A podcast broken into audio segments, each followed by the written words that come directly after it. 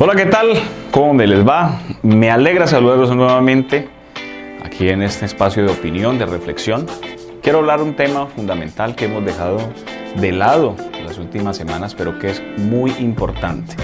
El tema de los derechos humanos, el tema de los líderes sociales en nuestro país y cómo esto nos ha afectado precisamente en los procesos de credibilidad de los, del proceso de paz, pero también ha socavado la fortaleza institucional y nos ha visto cómo el Estado colombiano no tiene respuesta para la defensa del mismo. Un claro punto de partida es el informe de derechos humanos por parte de las Naciones Unidas, donde se habla de la violación sistemática de derechos humanos a líderes sociales. Esto no es nada nuevo. Y yo sé que muchos dirán, ¿y qué pasa con los demás países? Yo creo que hay una prioridad en el momento que es hablar de nosotros mismos no tratar de ocultar nuestra realidad por compararnos con la situación de Venezuela, con la situación que vive Centroamérica, con la situación de países africanos, incluso asiáticos como Corea del Norte o en el caso de Arabia Saudita, donde hay una violación sistemática de derechos humanos a, a sectores poblacionales, sino que aquí en Colombia, precisamente a través de un cumplimiento de un acuerdo de paz, se han venido violando sistemáticamente los derechos humanos, fundamentalmente el derecho más importante, el de la vida. La constitución política de Colombia garantiza la vida como derecho fundamental. Y esto es clave dentro del desarrollo como sociedad, esto es clave dentro de nuestra nación. Sin embargo, el Estado colombiano se ha hecho el de los oídos sordos y no ha querido tomar eh, partida en la defensa como tal. Existen unidades de protección, existen algunos mecanismos, sin embargo se sigue matando a líderes sociales, se sigue matando a excombatientes de ese acuerdo y a personas relacionadas con este trabajo. Dolorosas las declaraciones de la señora ministra del Interior, Alicia Arango, donde pone unos muertos buenos y otros no tanto. Pero realmente aquí el valor de la vida es esencial. No hay un respeto por la vida. Incluso no es que valga más la vida de un líder social a una persona que muere asesinada por un hurto. No, las dos vidas son iguales. Sin embargo, el valor político como tal recae en la capacidad del Estado de brindar seguridad a sus ciudadanos, de brindar la capacidad de poder, como dice, garantizar esos derechos. Sin embargo, ni en el caso de los líderes sociales ni de, ni de las personas particulares vemos que el Estado logra articularse y es una debilidad crónica. El Ministerio del Interior tiene tasas donde muestra el gran porcentaje de más de 120 líderes sociales asesinados durante los últimos meses. Incluso este año casi es un promedio de un líder social por día asesinado. Y eso es lamentable, porque no llevamos sino menos de cuatro meses iniciando este año. ¿sí? Y, esto es lamentable. Nos preocupa esta situación. El departamento de Arauca no es la excepción. Sin embargo, eh, el Estado colombiano ha mostrado que no tiene esa capacidad de garantizar acuerdos, lo cual es lamentable. Países amigos, incluso Noruega, han tratado de brindar eh, expectativas, incluso de tratar de solventar este problema, pero el Estado colombiano tiene esa debilidad crónica de intereses particulares dentro del Estado. Y quizás las posiciones políticas del presidente Duque, incluso de su partido liderado por el, por el senador Álvaro Uribe Vélez, no dejan mejorar esta situación de seguridad, incluso no le, resta, le restan importancia. Algunos medios de comunicación no lo tocan, pero el derecho a la vida está veniendo, siendo violentado sistemáticamente y nos preocupa a todos, porque aquí ya los daños son colaterales también.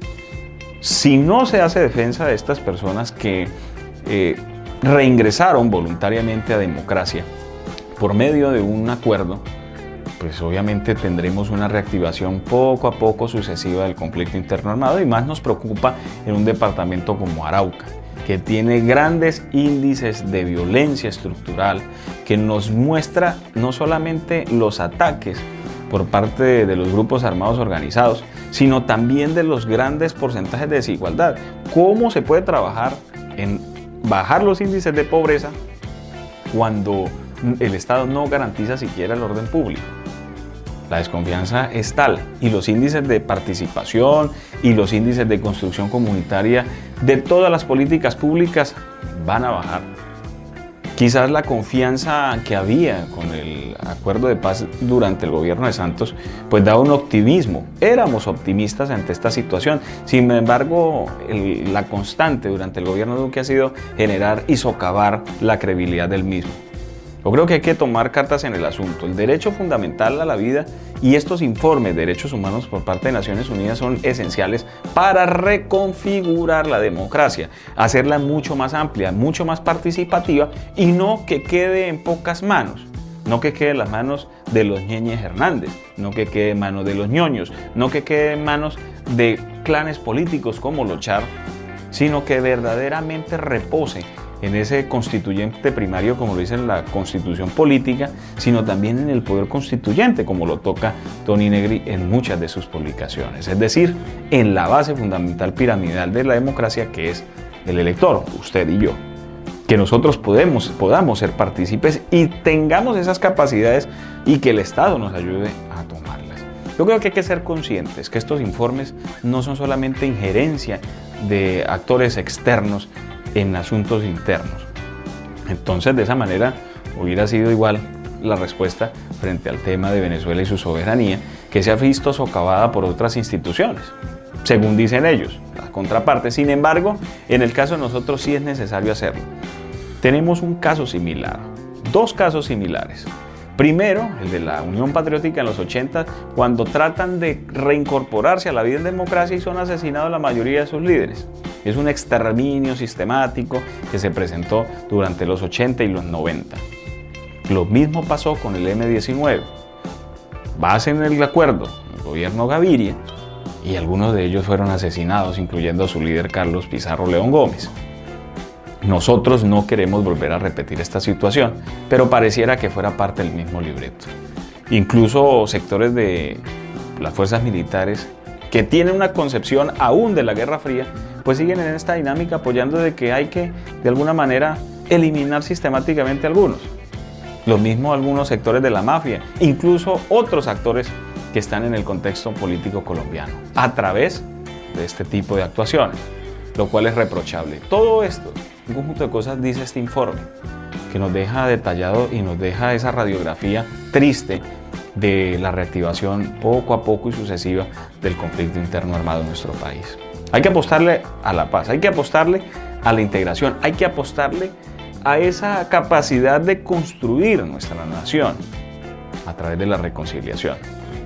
Lo ha dicho el Papa Francisco en su visita a Colombia eh, hace ya buen tiempo.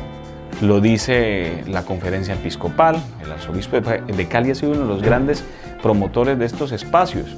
No solamente lo dicen las ONG de derechos humanos, también lo dicen observadores internacionales que hay que, hay que garantizar por parte del Estado la vida, no solamente de los líderes políticos, también de los ciudadanos que buscan consolidar la paz. Es una situación de debilidad crónica, el Estado colombiano no sabe qué hacer con su política de seguridad, de derechos humanos, incluso en el Plan Nacional de Desarrollo del presidente Duque hay mucha falencia sobre este tema, incluso en temas de inclusión social, lo cual nos muestra pues una visión muy acotada de nuestra realidad colombiana.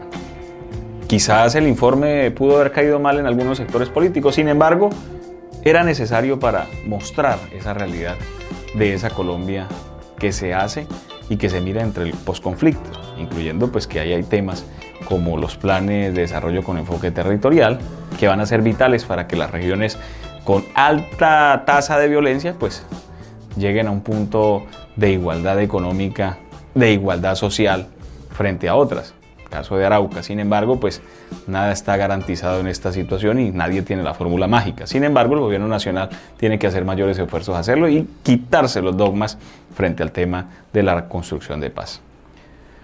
Saludos para ustedes y nos vemos en otra oportunidad.